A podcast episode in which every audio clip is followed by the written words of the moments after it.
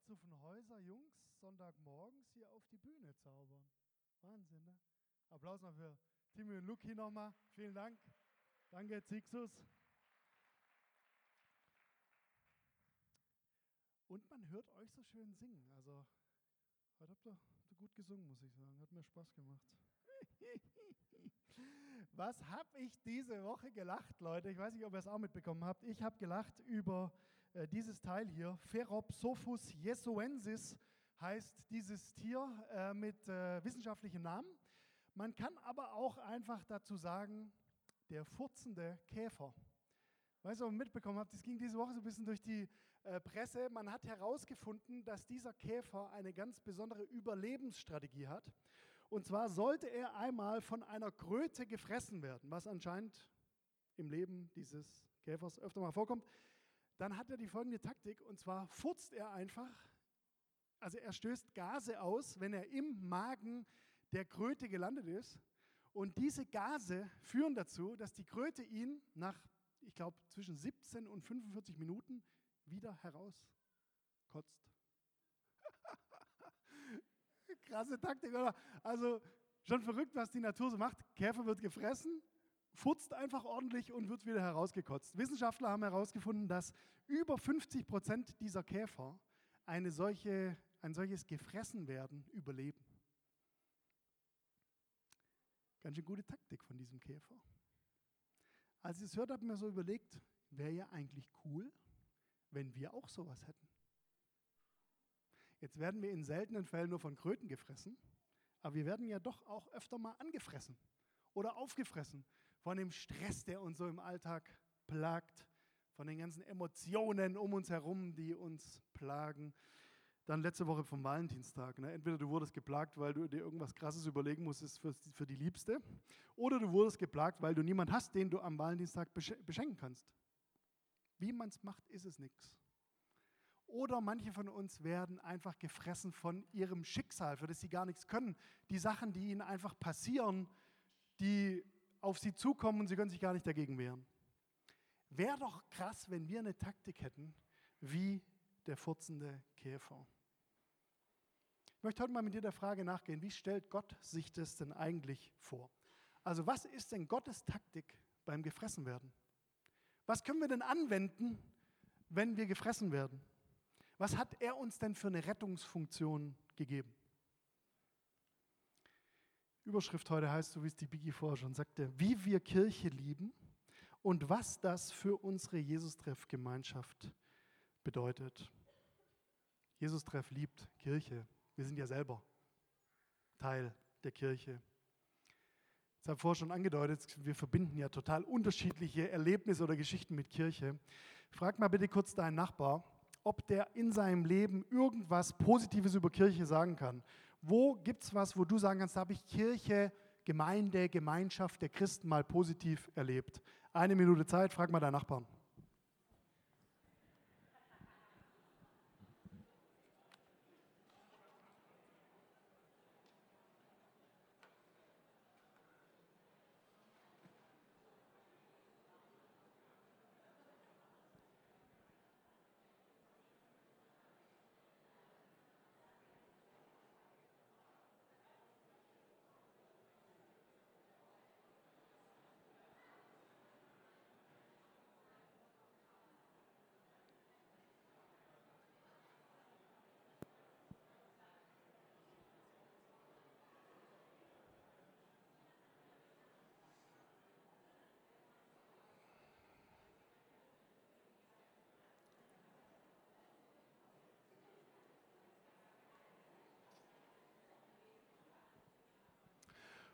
Okay, bei vielen gibt es ja einiges zu erzählen, wie ich merke. Ne? Man kann durchaus etwas Positives über Kirche berichten, ist ja gar nicht so schlecht. Vielen Dank fürs Mitmachen. Danke, dass ihr ein bisschen miteinander ins Gespräch gekommen seid. Um diese Frage geht es heute, also wie wir Kirche lieben und was das für unsere Jesus-Treff-Gemeinschaft bedeutet. Die Biggie sagte vorher schon, heute beginnt eine Predigtreihe. Unsere Predigtreihe geht genau drei Wochen und die behandelt lauter Themen, die der Jesus-Treff liebt. Heute fängt es an mit Kirche, nächste Woche geht es um zwischenmenschliche Liebe, Sex und Zärtlichkeit. Schreibt euch bitte schon mal einen Kalender, dass ihr da alle kommt. Und dann äh, in der dritten Woche passiert was Spannendes. Da reden wir über, wie wir diese Welt lieben können. Also wie unser Leben und unser Handeln eine Auswirkung hat auf den ganzen Globus. Da sind wir dann nicht hier im Witzemann, sondern bei uns im Gemeindehaus, weil eine wahnsinnige Tagung des Jesus-Treffs stattfindet. Weitblick heißt das Ding, werden wir nachher noch mehr drüber hören. Also drei Wochen zum Nicht-Verpassen. Heute geht's los. Und äh, mein Wunsch für diese Predigtreihe, die jetzt heute beginnt, ist eigentlich, dass du angefixt wirst angefixt wirst von dieser Jesus-Treff-Idee und von dem, wie wir hier Gemeinde und Gemeinschaft leben möchten. Ich habe mir heute vorgenommen, dass wir, ist ja nicht schlecht, wenn man so über Kirche nachdenkt, dass man mal zu den Anfängen zurückgeht. Wie hat es eigentlich alles angefangen? Und ich möchte mit dir den allerersten Anfang von Kirche und Gemeinde anschauen und dann gucken, ob wir da irgendwelche Prinzipien erkennen können, die wir auf heute übertragen können. Ich werde gleich einen Text vorlesen, über den könnte man stundenlang predigen. Könnte man, mache ich aber nicht. Es äh, wird heute also keine so Textauslegungen werden, sondern eher so ein Referat. Äh, und ich glaube, auch wenn 2000 Jahre Kirchengeschichte über diesen Text gefegt sind, erkennen wir trotzdem, was für Prinzipien wir als Kirche oder Gemeinde heute leben können. Der Text steht in Apostelgeschichte 2. Ähm, die Situation war die folgende: Jesus war gekreuzigt worden, war auferstanden und ist in den Himmel gefahren. Dann findet Pfingsten statt. Er sendet seinen Geist zu den Jüngern, zu diesen ersten Kirchenmitgliedern, zu diesen ersten Nachfolgern.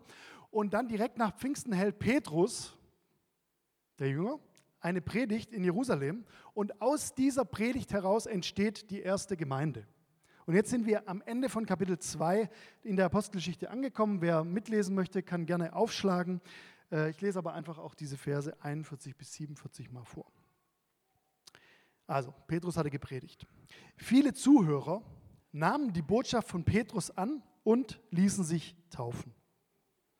Die Zahl der Gläubigen wuchs an diesem Tag um etwa 3000. Alle, die zum Glauben an Jesus gefunden hatten, ließen sich regelmäßig von den Aposteln unterweisen und lebten in enger Gemeinschaft. Sie feierten das Abendmahl und beteten miteinander. Eine tiefe Ehrfurcht vor Gott erfüllte alle Menschen in Jerusalem und er wirkte durch die Apostel viele Zeichen und Wunder. Die Gläubigen lebten wie in einer großen Familie.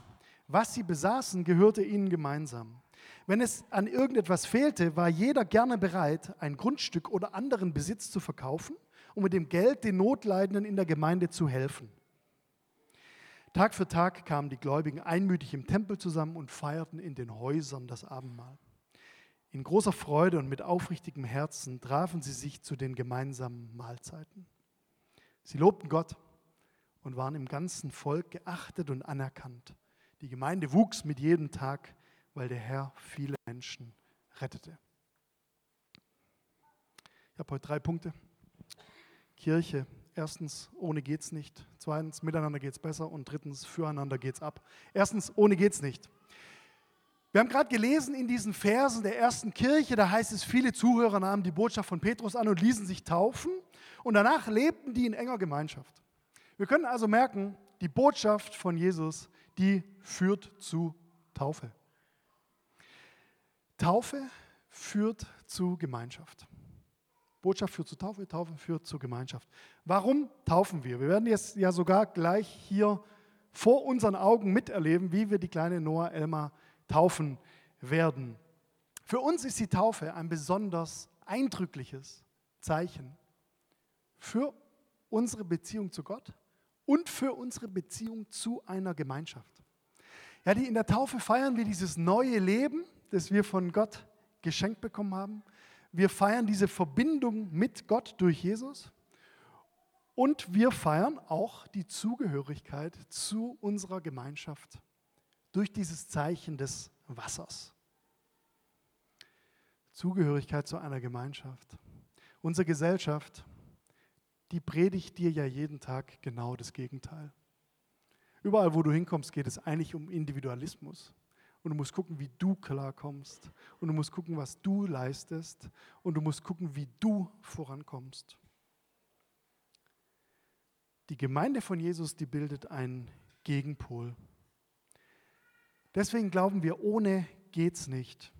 Die Gemeinde von Jesus ist immer irgendwie eine örtliche Zusammenkunft von Getauften.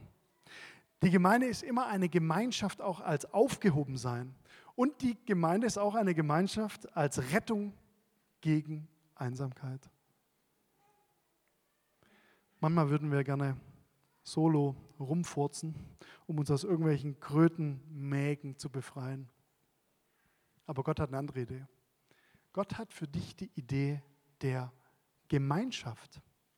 Wir als Jesus-Treff, wir lieben Gemeinschaft so sehr, dass wir das sogar in unseren Visionssatz, also in unsere Jesus-Treff-Identität reingeschrieben haben. Viele von euch haben den schon mal gehört. Gemeinsam in der Liebe wachsen, das ist der Grund, warum es uns als Jesus-Treff gibt. Das wollen wir machen.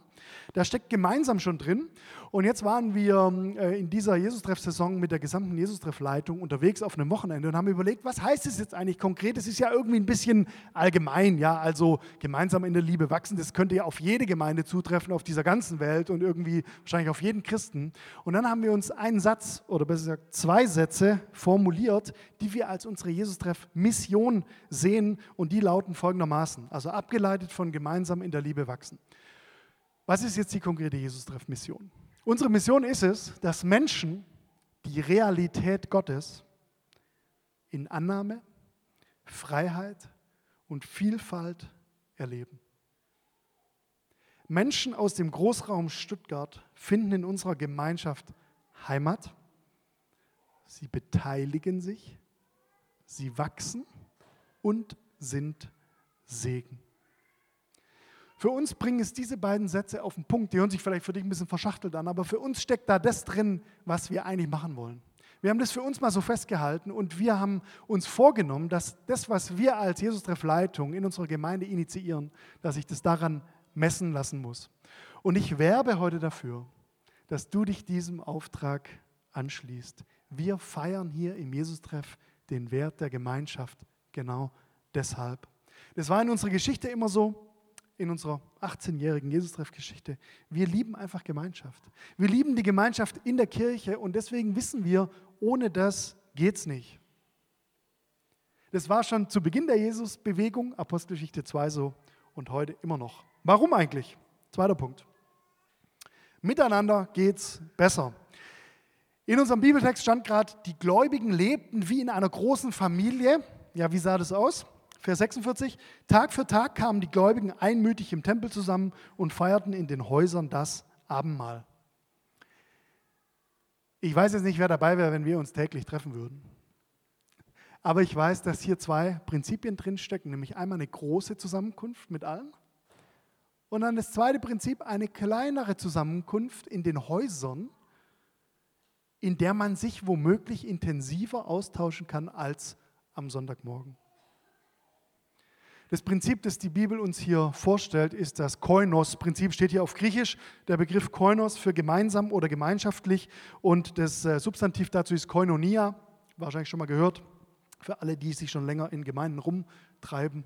Koinonia wenn man da nachschlägt, was dieses griechische Wort eigentlich bedeutet, dann steht da, Koinonia bedeutet Gemeinschaft durch Teilhabe. Das Wort wird im Neuen Testament der Bibel regelmäßig benutzt, um sowohl die seinshafte Eingliederung in Jesus Christus durch Taufe und Abendmahl, als auch die dadurch bestimmten Beziehungen innerhalb der Ekklesia, der Kirche, zu beschreiben. Koinonia heißt Teilhabe teilen. Koinonia als Teilhabegemeinschaft. Bedeutet, es ist nicht eine, da muss ich irgendwas vorspielen, Gemeinschaft, sondern das ist eine, da darf ich ehrlich sein, Gemeinschaft. Ich habe gestern mit einem jungen Mann geredet, der hat mir so seine Lebensgeschichte erzählt, der war vielleicht so Ende 40, also sehr jung und äh, hatte schon einige Schicksalsschläge in seinem Leben hinnehmen müssen. Ein Schießunfall bei der Bundeswehr und ein Unfall mit, seinen, mit einem von seinen Kindern. Und er erzählt, letztes Jahr war ein Knackpunkt in seinem Leben, der hat eine Grippe gehabt.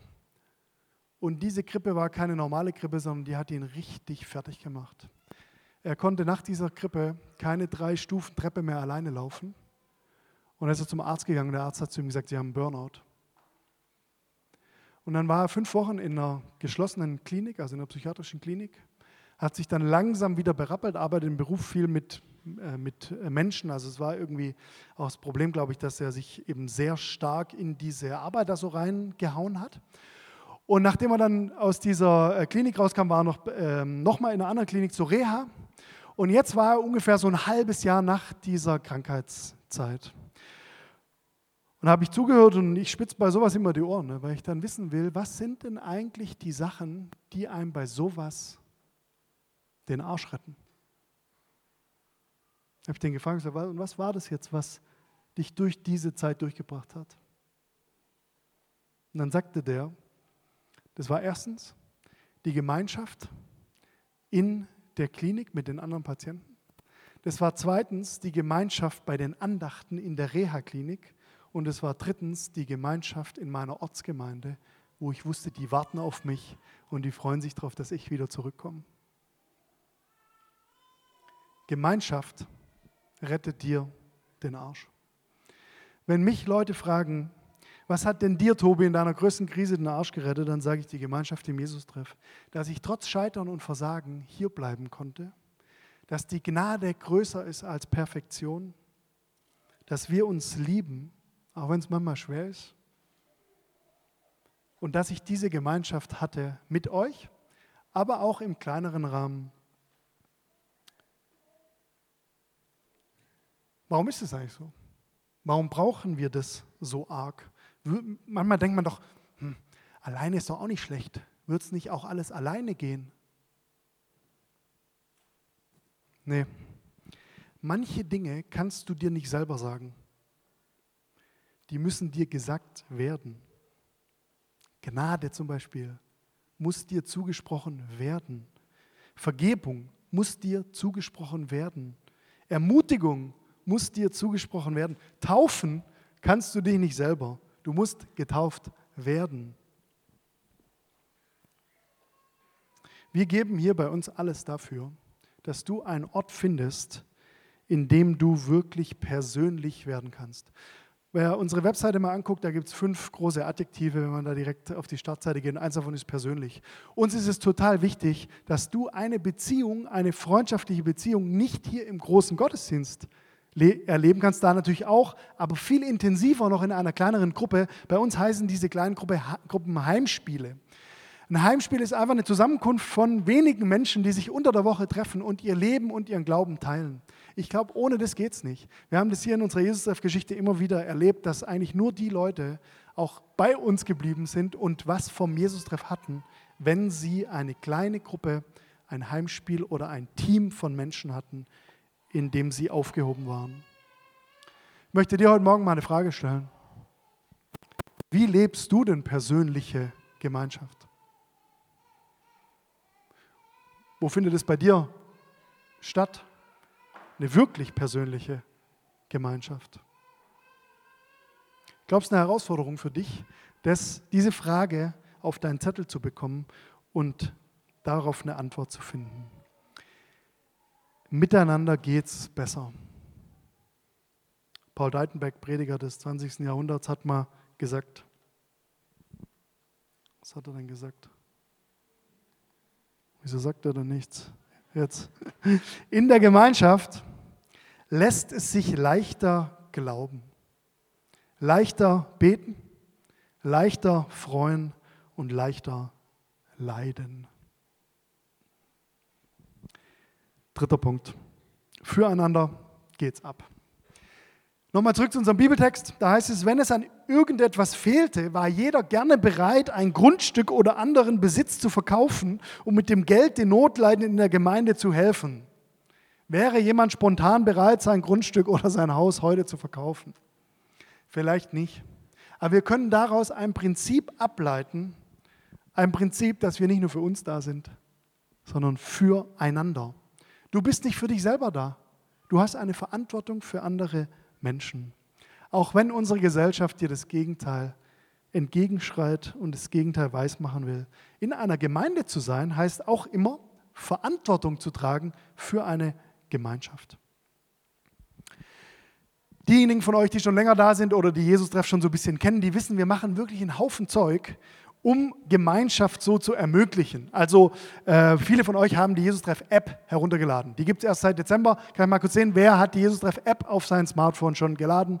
Ja, wundervoll. Okay, der Rest geht bitte jetzt gleich zum Google Store oder zum App Store. Ihr dürft jetzt euer Telefon benutzen, um die Jesus-Treff-App kostenlos herunterzuladen. Das Ding dient dazu, dass wir uns miteinander connecten. Wie ein schwarzes Brett, da kann man Wohnungen vermitteln oder Umzugskartons oder sonst irgendwelche Sachen. Ähm, unbedingt verwenden.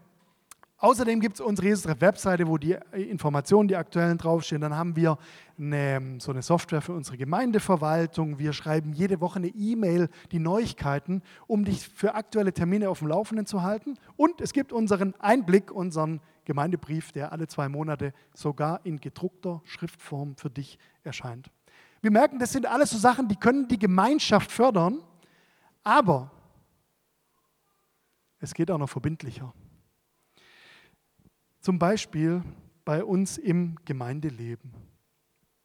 Nächsten Sonntag ist schon soweit. Unser Jesus-Treff Forum, das Gemeindeleben, ist unsere Gemeindeversammlung und die veranstalten wir weil wir darauf hoffen, dass du Verantwortung für das Ganze mittragen willst. Ja, dass nicht nur äh, die Leitung die Verantwortung übernimmt, sondern dass wir alle daran mitdenken, mitreden und mitmachen. Herzliche Einladung jetzt schon an für nächsten Sonntag für unser Gemeindeleben. Findet nach dem 11 Uhr Gottesdienst statt, gibt es was zu essen und danach geht's los. Da ist mehr Verbindlichkeit. Noch mehr Verbindlichkeit finden wir bei uns in unseren Freundschaften oder in den Heimspielen, wenn wir wirklich Verantwortung füreinander übernehmen. Und dann gibt es noch eine dritte Verantwortung. Wir können nämlich auch hier in dieser Gemeinde mitmachen, mithelfen. Will ich mal was sagen? Da sind wir richtig gut.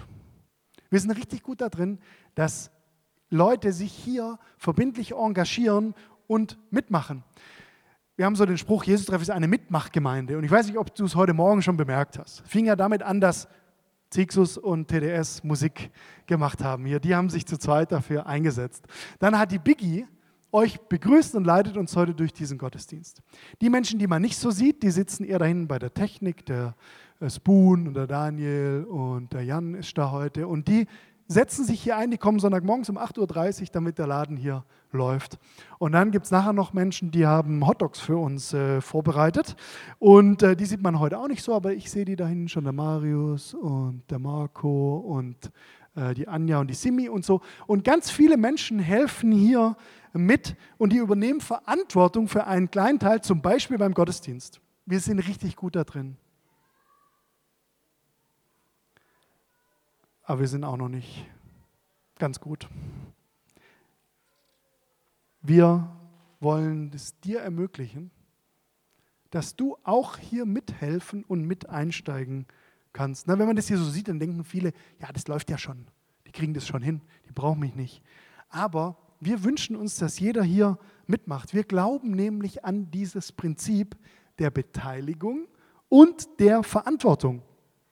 Man kann ganz einfach hier zum Beispiel mithelfen. Also ich weiß nicht, wer von euch Sonntagmorgens hier schon mal Stühle gestellt hat. Kann sich jemand hier erinnern? Stühle vom Stapel runter und hier hin tun. Okay, es sind verschwindend wenige. Da können wir noch besser werden. Wir können auch noch besser werden, zum Beispiel beim ähm, Kochen. Wer hat hier Sonntag nach dem 11 Uhr Gottesdienst schon mal gekocht? Kann ich das mal sehen? Jawohl, sind auch sehr wenige. Ihr merkt schon, da haben wir noch Luft nach oben. Und weil ich dachte, es muss heute irgendwie praktisch werden, habe ich die Anja gefragt, ob die uns heute mal informiert, wie das hier mit dem Kochen so läuft. Beklatscht mal bitte Anja Flickinger.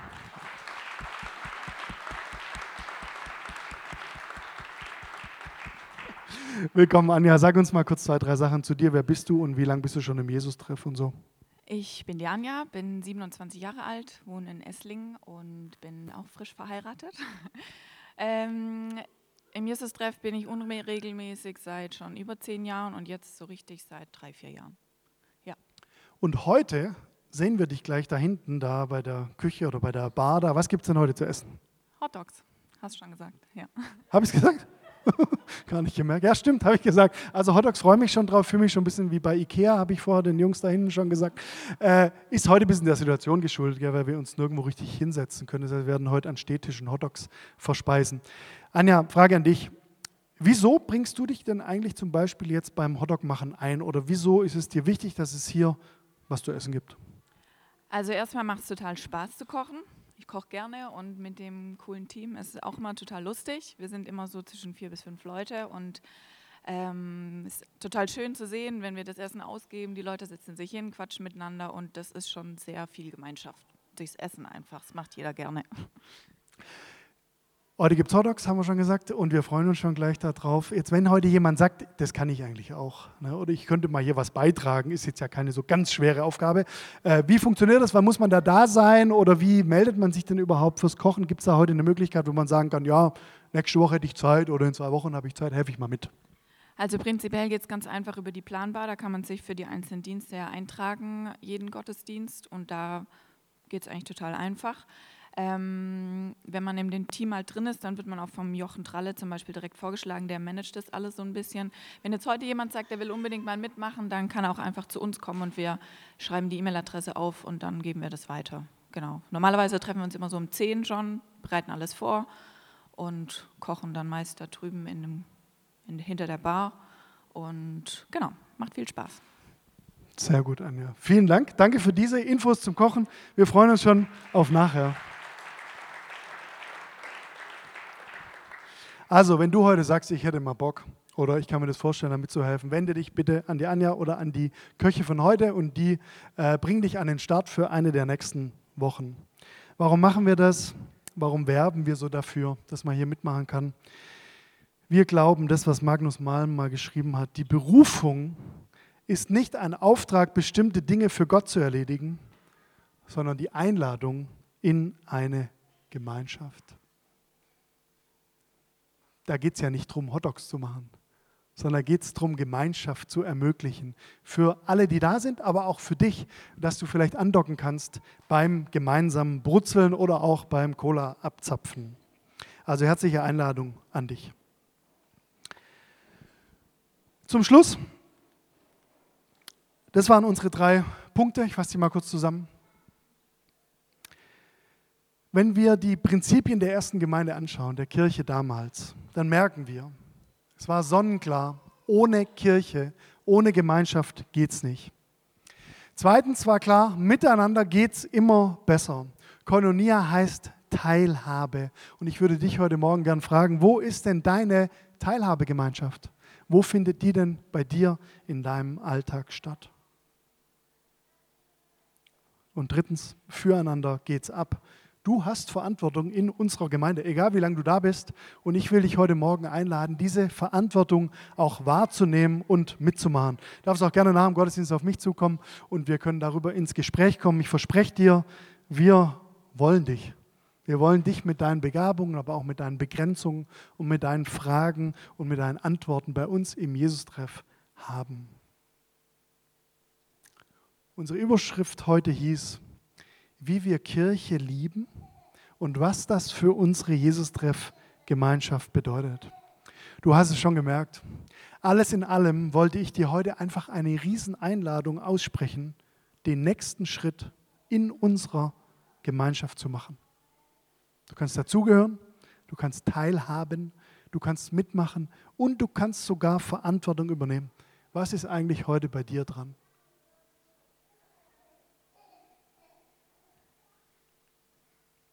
Zum Schluss. Sei kein furzender Käfer. Das ist die Hauptaussage meiner Predigt heute.